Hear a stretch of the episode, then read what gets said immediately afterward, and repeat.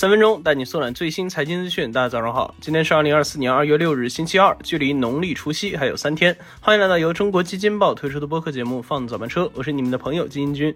首先，我们先来听几条快讯。二月五日，证监会就股票质押有关情况答记者问。证监会指出，就今年以来的情况看，质押规模较去年年末还有所下降，引导券商等机构增加平仓线弹性，促进市场平稳运行。证监会密切监测，采取有力措施，防范股票质押风险。据 Counterpoint 中国智能手机周销量模型追踪的最新数据显示，华为在2024年前两周以智能手机销量第一的位置强势回归。自2019年以来，华为的销售份额就一直在下降，此次登顶标志着其首次重获冠军宝座。近日有传言称，直播平台斗鱼和虎牙即将合并。二月五日，对于相关传闻，斗鱼相关负责人在接受媒体采访时称，斗鱼虎牙存在业务合作，但没有合并计划，外界传闻并不属实。OK，快讯之后，今天咱来聊一聊年夜饭预制菜。再有三天就到除夕了，作为很多家庭一年一度的团圆日，一桌美味的年夜饭，想必大家也期待已久了吧？那往年的年夜饭，要么就是一家人在家里面从早忙到晚做出一桌，要么就是去外面酒楼订一桌丰盛的晚宴。但近两年，年夜饭预制菜也正在逐渐成为更多人的选择。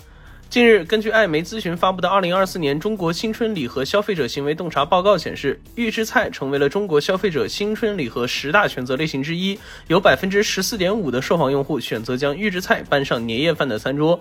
那能让一个中国人将一年中最重要的这一顿饭选择为预制菜，那它就一定有独特优势。第一，便捷。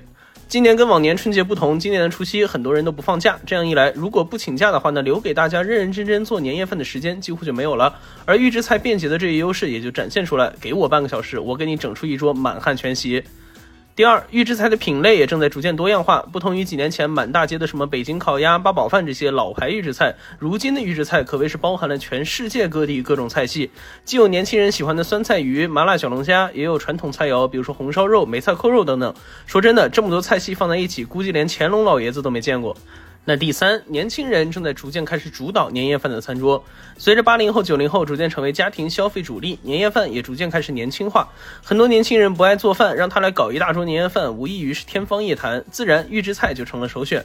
再加上年轻人更善于使用网络，近期淘宝、京东等电商平台也开始给予预制菜年夜饭极大的流量，这也拉了一大批年轻人纷纷下单。那在过去的二零二三年是预制菜高光的一年，同时也是最受争议的一年。从预制菜进校园的话题引发全国热议，到知名餐厅售价高昂的餐品却使用料理包烹饪，预制菜在很多人心中已经成为了质量差、口碑差的代表。去年二月份，国务院发布文件，其中提到提升净菜、中央厨房等产业标准化和规范化水平，培育发展预制菜产业。这也是预制菜首次被写入中央一号文件，足见重视程度。